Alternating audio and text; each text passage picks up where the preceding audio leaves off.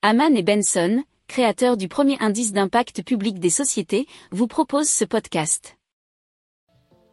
Haman and Benson, a vision for your future. Le journal des stratèges. Alors on parle de l'OPEP+, hein, qui, euh, qui s'est réuni euh, mais il y a peu, hein, c'était en visio, hein, je crois.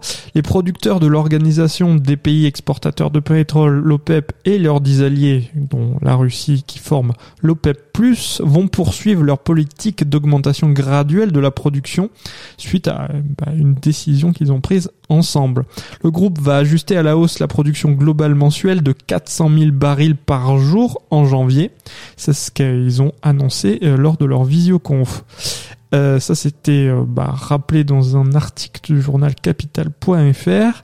L'OPEP Plus se réserve cependant le droit de revoir sa décision en fonction des développements de la pandémie d'ici à la prochaine réunion prévue le 4 janvier selon le communiqué.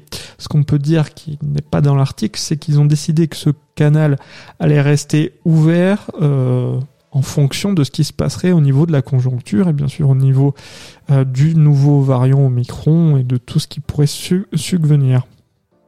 Pour approfondir ces sujets, abonnez-vous à la newsletter de Haman et Benson et écoutez nos autres podcasts que vous retrouverez dans les notes de l'émission ou sur notre site internet.